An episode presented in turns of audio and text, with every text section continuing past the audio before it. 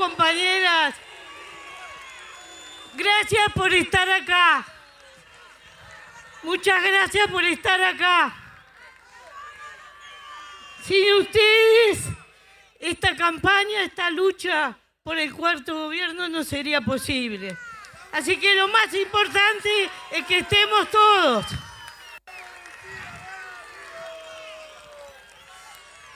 Compañeros, estamos entrando en la, en la recta final. Imagínense los pingos cuando en Maroña entran así, hacia la recta, y todo el mundo tiene que sacar el chicote y convencer a uno más. Porque tenemos que llegar. Estamos en un momento crucial. El país se debate entre dos modelos de futuro. Podemos seguir transitando esta construcción popular que es parte de ustedes, no es solo obra de un gobierno, dos gobiernos, de determinadas políticas, porque todos estamos, que hemos podido hacer algunas cosas, pero esa obra no está terminada. Le falta mucho. Y todos sabemos que esa obra depende de la construcción colectiva que podamos hacer.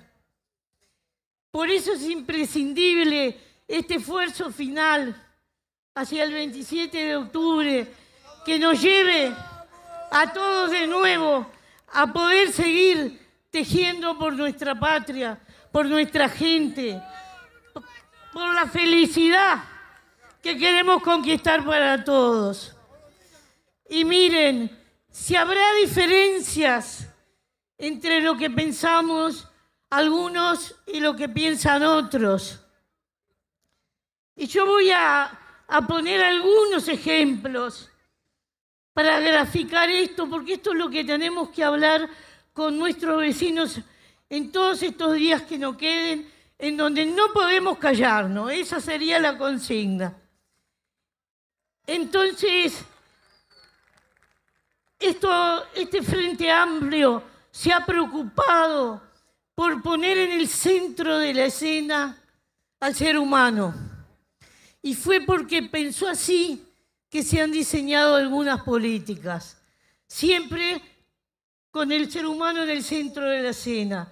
Y nos dicen, despilfarraron, que tiraron la plata, que esto, que el otro. Yo les voy a demostrar en qué pusimos la plata y la enorme diferencia que hay entre ponerla en un lugar o en otro.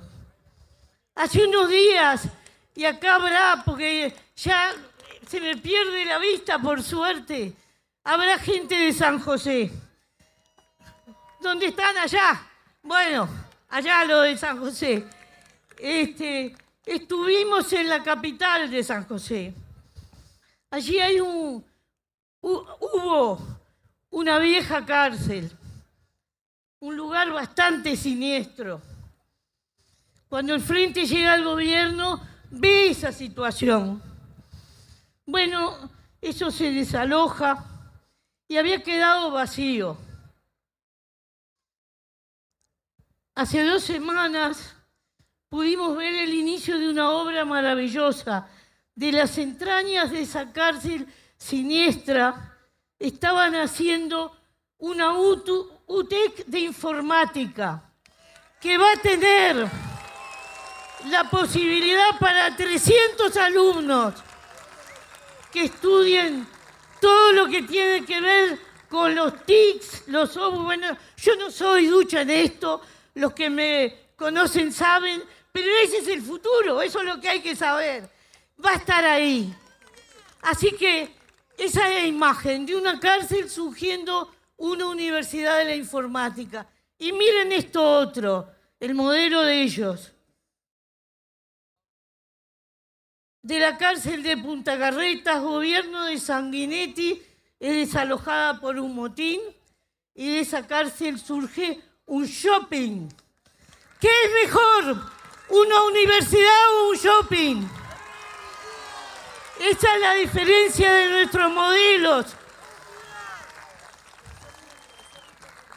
De una de dos lugares públicos.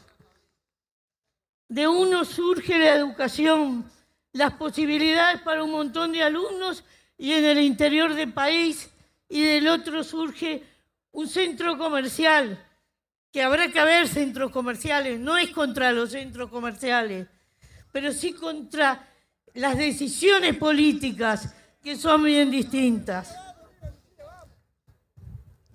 Hace unos días estaba en el Casabó, estábamos en una actividad, en una plaza que es emblemática, porque en esa plaza hace muchos años acampaban los cañeros de Artigas cuando venían a Montevideo. Y se me acercó una señora con un niño en los brazos y me dijo, gracias, esto es gracias a la ley de reproducción asistida. Ahora lo pude tener. Esa ley, compañeros, no la votaron muchos que están allá enfrente. Porque la querían solo para ellos, para los ricos, para los que pueden pagar. Una política que sea para todos, otra política que sea para algunos. Esas son las diferencias de modelo que hemos venido teniendo a lo largo de estos años. Hace un rato Sandra les hablaba de las tablets. Estuve en Sarandí Grande. Tengo una carta de una señora de Sarandí Grande. Mi hijo pone allí, que es autista, se pudo incluir en, en la cuestión educativa gracias a la tablet. Pero yo no la podía comprar, me la dio el gobierno. La forma de incluir es diferente porque se piensa aún en, en todos los detalles de las distintas situaciones que tiene la población. Y acá, acá también hablaba, Sandra recordaba lo del hospital de ojos y le quiero contar otra cosa, otra cosa que también sucede en el Zamboá y que es importante porque ahí también se ven los dos modelos. Allí también por otro convenio que tenemos con los cubanos, a la gente que tiene la mala suerte de perder una pierna o un brazo, se le hace la prótesis en forma gratuita y el zapato para que pueda caminar. Y es la diferencia entre estar en silla de ruedas o con muletas y poder caminar en forma autónoma. Han salido los médicos por el interior del país pesquisando gente en esa situación. Bueno, miren, ese, ese convenio se vota cada tanto, se renueva. Hace dos meses renovamos el convenio. La oposición no lo quiso votar.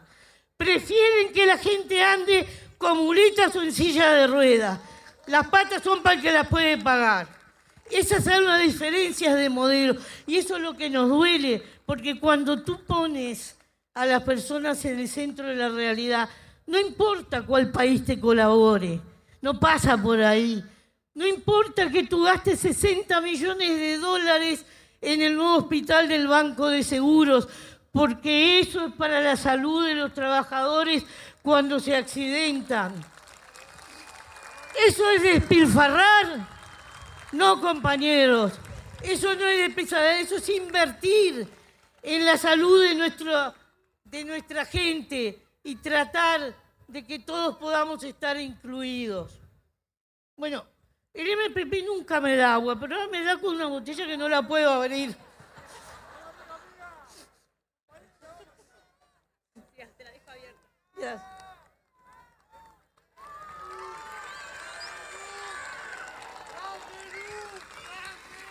Y les quiero contar algo y es importante para todos los que vengan del interior y los que vengan del interior más profundo. En ese hospital que acabamos de inaugurar del Banco de Seguros, hay 25 lugares que son para el familiar acompañante del accidentado, para que no, se quede tirado en un corredor acompañando a su familiar. Eso es una inclusión más. ¿Cuesta plata? Sí, cuesta plata. Yo la gasto dos veces, tres veces, cinco veces, si es necesario. Eso no es despilfarrar. No es despilfarrar. Porque tenemos que pensar en todo, en todo el andarivel de problemas. Entonces, en este camino de mostrar los modelos, yo quiero irme un poquito para atrás. Y miren estas pequeñas cifras, son cosas gruesas, pero quisiera decírselas. En los 20 años que van desde la dictadura al primer gobierno del frente, hubo tres gobiernos colorados y uno blanco. En esos 20 años se crearon 100.000 puestos de trabajo. En los 15 años del gobierno del frente se crearon 320.000. En menos tiempo, más cantidad. Y si bien es verdad, y si bien es verdad que en este último tiempo hemos perdido algunas fuentes de trabajo porque somos un pequeño país que está eh, metido en la contingencia mundial y nuestros vecinos andan en un vendaval, y acá nos pega. Este, igual en la proporción hemos creado más. Pero además hay más cosas que son interesantes de saber y de recordar algunas. Nosotros perdimos esos 50 mil, muy bien. Solo en el periodo de la calle Padre se perdieron 90 mil. Pero fueron 90 mil trabajos que eran muy exclusivos. Industria textil, prácticamente toda, calzado, funza, la onda, bancos. Sí, todo eso se perdió en ese momento. Se desindustrializó porque abrieron el país sin ton ni son. Entonces, hasta el día de hoy nosotros encontramos por aquí y por allá gente que fue de aquel, de aquel Congreso Obrero Textil que llegó a tener 40.000 sindicalizados. Y eso, más allá de las contingencias internacionales, son políticas que se fueron aplicando de una manera u de otra. Y en estos días ellos han estado hablando con insistencia de los consejos de salario. Yo me quiero detener un minuto acá, porque esto es importante y creo que nos hace a todos los que estamos hoy en, esta plaza y a todos nuestros compatriotas del resto del país. Miren, la ley de consejo de salarios es vieja, viene del año 43. A veces se aplicó, a veces no se aplicó. Bueno, a la salida de la dictadura, Sanguinetti la aplicó un poco y al aplicarla un poco subió un 11% el salario.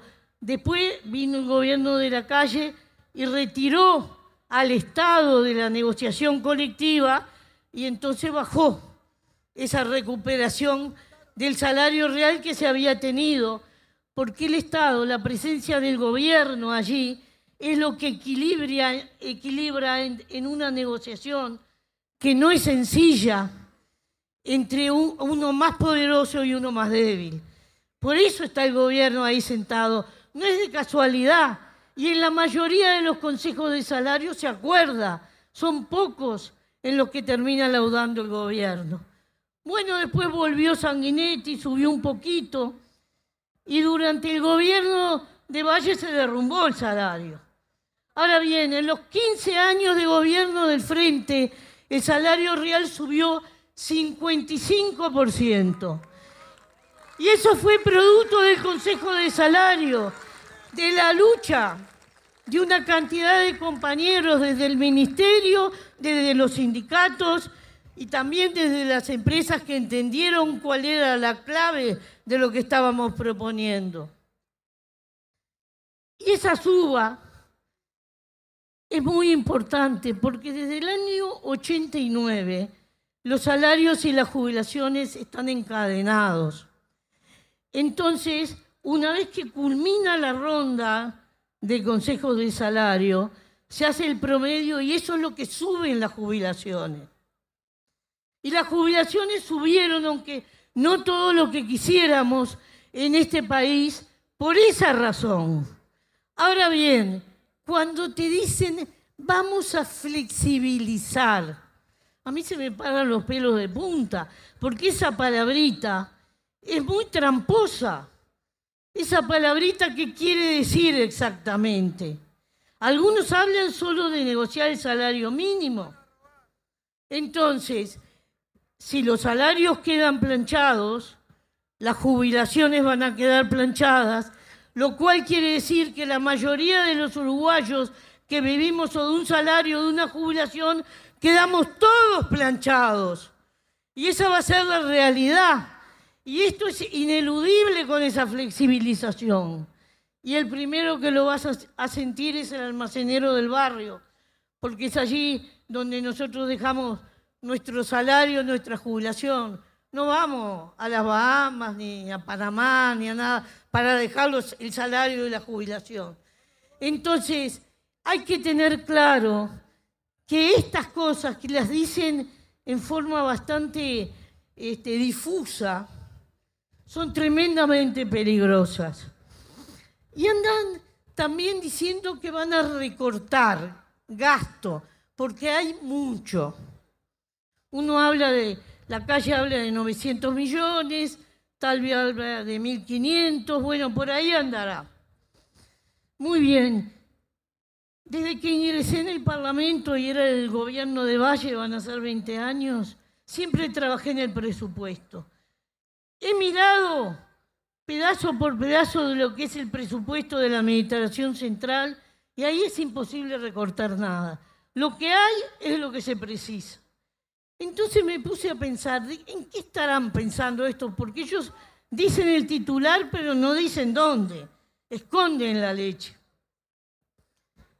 Y sí, ya me doy cuenta. Van a ir nuevamente por el recorte en las empresas públicas. Es evidente, porque son las empresas más grandes del país, porque esas empresas son las que tiran de la economía. En, este, en estos 15 años, por ejemplo, la UTE invirtió 7 mil millones de dólares en tendido eléctrico, en cambio de la matriz energética, en toda la obra que hizo. Y eso es el doble de lo que es la inversión de UPM. Ahora bien, si yo achico UTE, achico Antel, achico, achico, achico, achico la economía. Y, y claro, capaz que saco 900 millones de ahí, pero ¿para qué? Porque cuando las empresas públicas van para arriba, tiran de la economía. Hay talleres que trabajan para las empresas públicas, hay una cantidad de servicios que trabajan en torno a esas que son las más grandes empresas de nuestro país. Y después está la frutilla de la torta. Hace un rato les hablaba Sandra de colonizaciones, es verdad.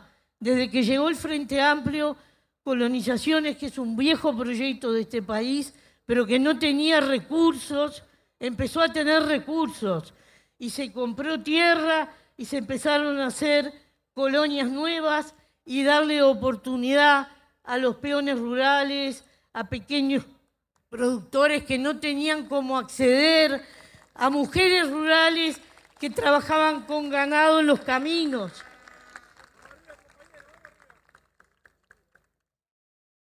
Entonces, si nosotros hacemos una multiplicación simple, la cantidad de hectáreas que hoy tiene como colonizaciones por el valor promedio de la hectárea es una torta de plata. Y ellos no hablan, lo tienen así medio escondido, pero saben que la burra está ahí. Y nosotros lo queremos decir con todas las letras.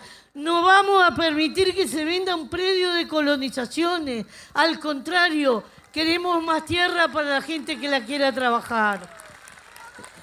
Entonces, ya hemos ganado algunos juicios. Hay que recordar que cuando era la presidencia de Pepe, había en la zona de Aznares lo que había sido los predios de Rausa. ¿Se acuerdan de Rausa? Los jóvenes no, ni saben de lo que les hablo. Pero para los viejos sí, los pancitos Rausa. Este, bueno, eso estaba ahí, el ingenio se había cerrado, los productores de remolacha habían quedado en banda y entonces tenía unas deudas. Iban a hacer una transacción de uno a otro para blanquear la cosa. Y la ley de colonizaciones tiene un artículo que dice que al primero que hay que ofertarle una tierra de más de 100, hectáreas, de 100 hectáreas es al Estado. Al mismo precio que se le iba a vender a un privado, ¿no? Por supuesto. Muy bien. Como eso no se aplicaba, los tipos le ponen un precio ficto para hacer el negocio. Y el Estado dijo, compro. Entonces, ocho años de litigio y se lo ganamos. Y el que defendió a los vendedores era el estudio de Bordaberry. Así que le ganamos el, le ganamos el litigio y le ganamos a Bordaberry. Tuvimos dos victorias. Y ahora hay una colonia de colonizaciones allí, con una escuela agraria, con viviendas de Mevir. Reflotó la zona una zona que empieza a dar oportunidades, está a 70 kilómetros de Montevideo, en un lugar donde vale mucho la tierra. Entonces, las cosas se pueden hacer de dos maneras. Y eso es lo que yo creo que en este tiempo nosotros tenemos que conversar y conversar con nuestros vecinos, con nuestros amigos, porque estoy convencida de que hay una cantidad de gente muy buena, muy noble, pero que desgraciadamente está en la fila equivocada, o por una razón familiar, o por una razón de amistad, o porque de repente las complicaciones de la vida no le permiten meterse tanto en el ruido de lo que es un, proceso electoral. Pero nosotros tenemos el deber de que esa gente no vote contra sí mismo, porque después son cinco años de penuria como le ha pasado a los vecinos. No queremos ese escenario para el Uruguay, porque esta construcción recién empezó. Esa construcción empezó desde muy abajo y todavía tenemos debes. Yo soy consciente de que tenemos debes todavía en vivienda y por eso es que el, el programa del Frente Amplio está proponiendo duplicar ese presupuesto y la vivienda es el punto de partida de los hogares. Y vaya si es importante. Yo soy consciente que todavía nos está faltando más educación. Ahora bien, cuando decimos educación, tenemos que saber que todas esas cosas no solo precisan voluntad política de hacerla, sino precisan recursos. Y ellos nos están diciendo vamos a limitar los recursos humanos del Estado, es decir, cuando haya vacantes no vamos a reponer. Y saben ustedes, en los tres lugares donde hay más funcionarios públicos, educación, salud y policía. Y no podemos quedarnos con uno menos en ninguno de esos tres lugares. Al contrario, precisamos más cantidad de profesores, de maestros, porque la, la oportunidad de la descentralización educativa, de los horarios de tiempo completo, de otras alternativas que hemos presentado, precisan docentes. Sin docentes no se produce la educación. Este, en la salud lo mismo. Yo tengo indicadores que me dicen cuántos ciudadanos por médico, cuántos ciudadanos por enfermero, qué, cantidad de especialistas preciso. Y no puedo perder uno solo, porque todavía me están faltando. Y todavía tengo que hacer más en ese plano. Sin embargo, este gobierno no solo invirtió los 60 millones de dólares en el hospital del banco, invirtió 40 millones en, el hospital de Colonia ¿Y saben lo que está pasando? La gente se pasa a la salud pública, porque el hospital es primer mundo, porque nosotros queremos ese servicio para la gente, primer mundo. Y con el gobierno del frente nació la medicina nuclear en el Uruguay, el CUDIN, que es un, un instituto que está ahí entre el Clínicas y el Estadio Centenario, ubicado por ahí. Eso es público, es de hace. Si hubiera nacido en otro gobierno clavado que era privado y, le teníamos que comprar el servicio. Hoy vendemos servicio y le vendemos a Brasil y le vendemos a Argentina también. Y tampoco podemos, y yo no voy a eludir el tema, perder un solo policía. Porque es verdad, nosotros tenemos problemas de seguridad y no nos hemos quedado quietos, nos hemos ocupado y preocupado.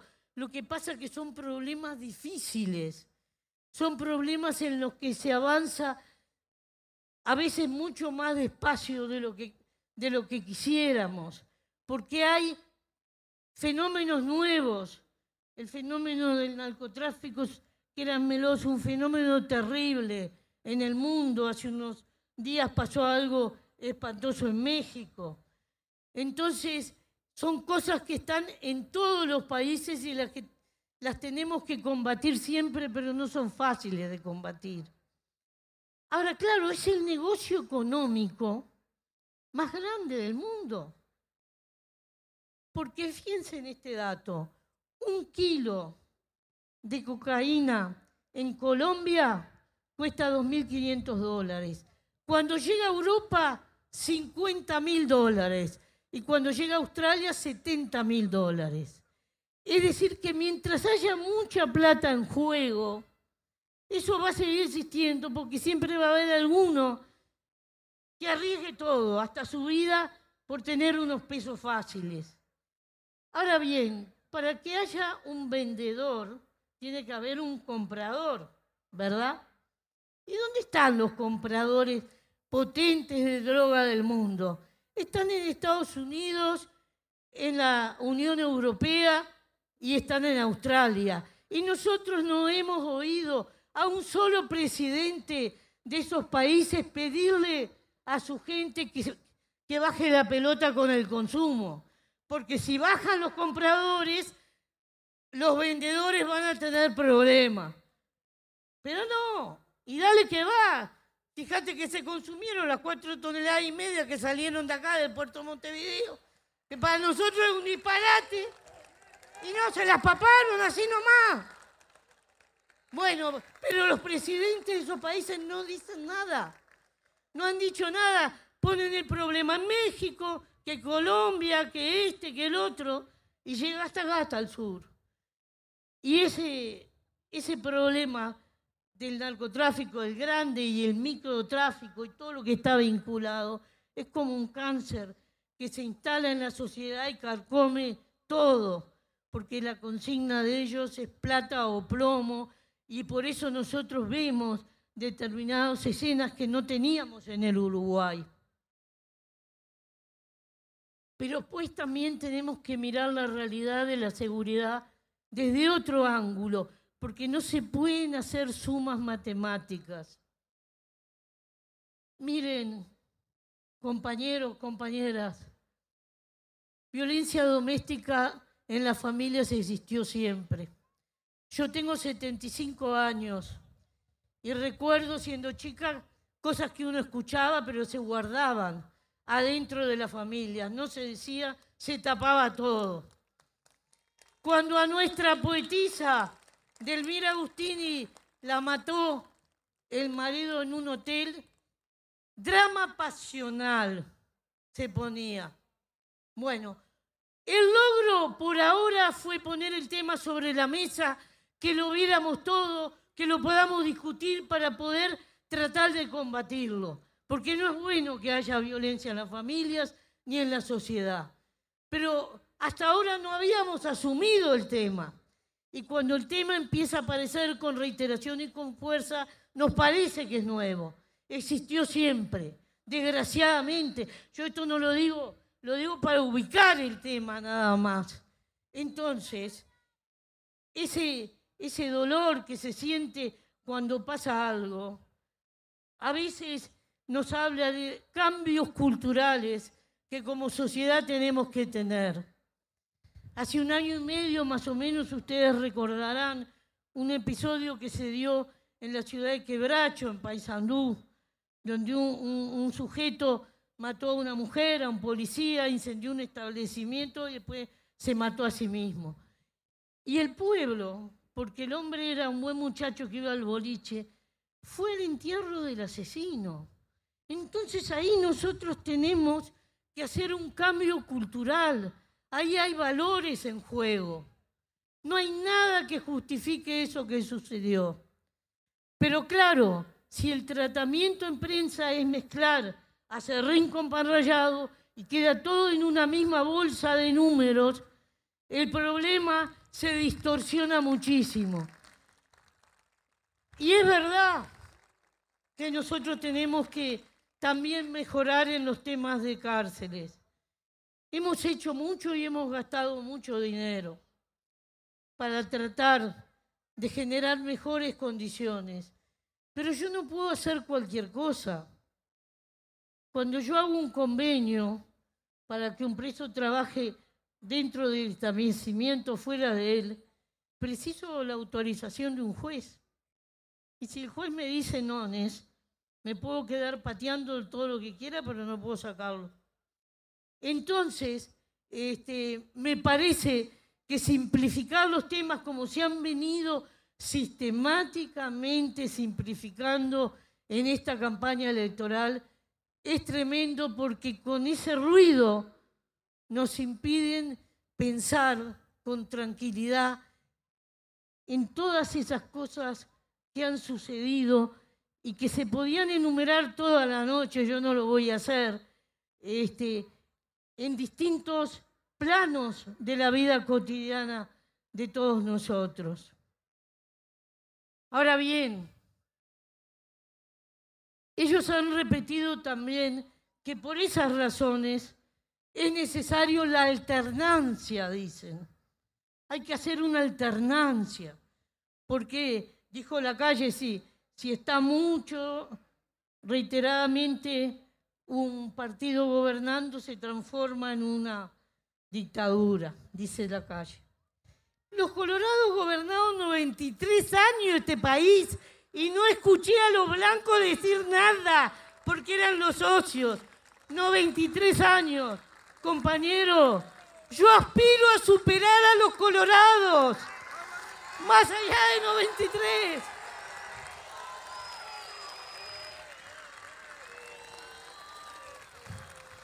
Además, les quiero preguntar, ¿esa alternancia no vale para las intendencias?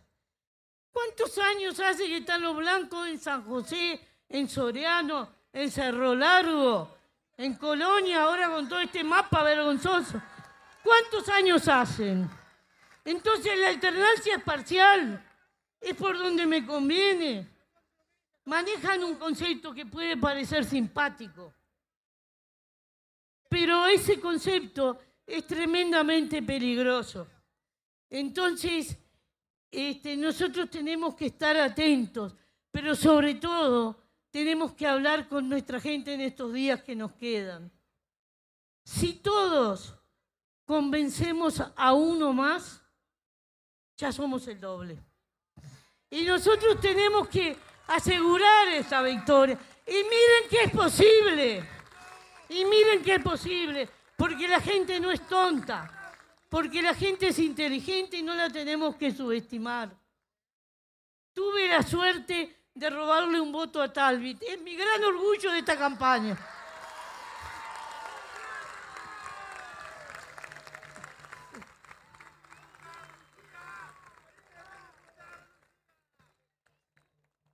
Les quiero decir, compañeros, que para el 27 de octubre precisamos la colaboración de todos. Todo el que tenga un rato, todo el que pueda disponer para darnos una mano, porque hay que estar mesa a mesa trabajando para que esta elección sea lo mejor posible. Así que todo el que tenga disposición, yo les pido que se anoten en algún local, en algún comité del frente, y eso va a ser muy importante para ayudar.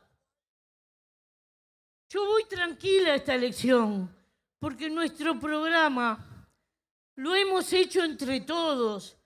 Nos costó trabajo, discutimos, nos peleamos, volvimos a juntarnos, pero al final salió un programa múltiple que tiene la mirada de miles y miles de compañeros y sobre todo que recoge la sabiduría que está desparramada en el común de la gente, porque Sancho tiene que estar siempre al lado de Quijote. Y nosotros logramos conjugar eso. Y además les quiero decir, compañeros, que tenemos para ofrecer una fórmula importante.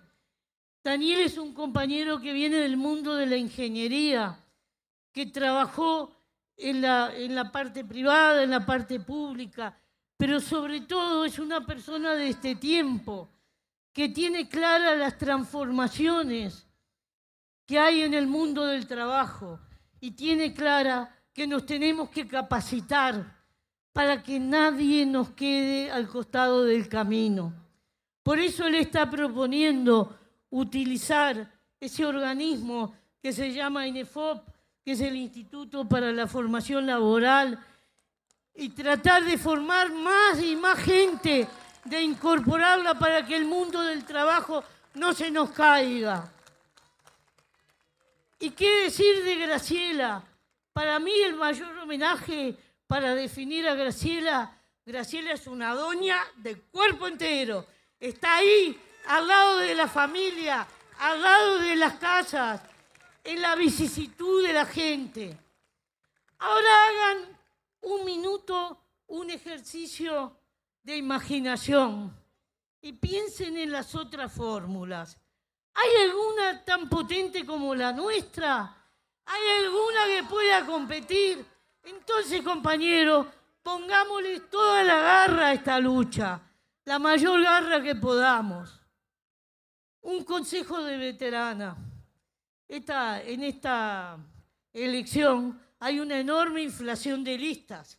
Entonces, cuando entren al cuarto secreto, bueno, no sé si en este espacio cabrán todas las listas que hay. Lleven la lista en el bolsillo. Imprescindible llevar la lista en el bolsillo. Y a la gente con la que hablen, denle ese consejo. Porque eso asegura lo que vamos a votar. Y la papeleta a la papelera. No queremos la reforma. No la queremos bajo ningún concepto. Ahora dentro de un rato Ustedes van a escuchar hablar a Pepe. Nosotros le pedimos un sacrificio que estuviera una vez más a sus 85 años. Pero para votar a Pepe hay un solo camino y se llama 609. Hay un solo camino.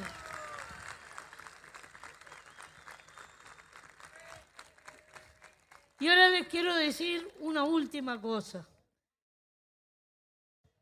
Todos, todos estos afanes, todos estos trabajos que se hacen y todos ponemos algo porque ustedes están trabajando por esa patria del futuro al estar acá y al repartir una lista y hacer lo que puede hacer cada uno en la medida de sus posibilidades, que las de todos son distintas, ¿verdad? Pero todas importan porque si no estamos todos, no, se producen las cosas. Todas esas tareas que son importantísimas son lo que nosotros entendemos por la masa militante, por el pueblo movilizado. Y hay militantes más notorios que se ven más y hay militantes que no se conocen tantos, pero son tan fundamentales como, como los otros. Entonces yo les voy a pedir un aplauso para un militante que nos dejó hoy, que era de finanzas, que es de las cosas más difíciles y que se llama José Fernández.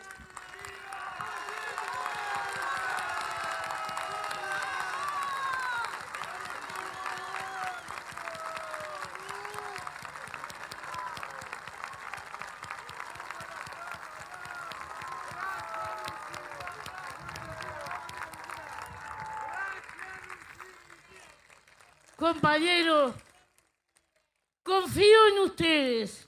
Sé que no van a fallar. Por eso sé que el 27 de la noche vamos a estar contentos. Habrá patria para todos.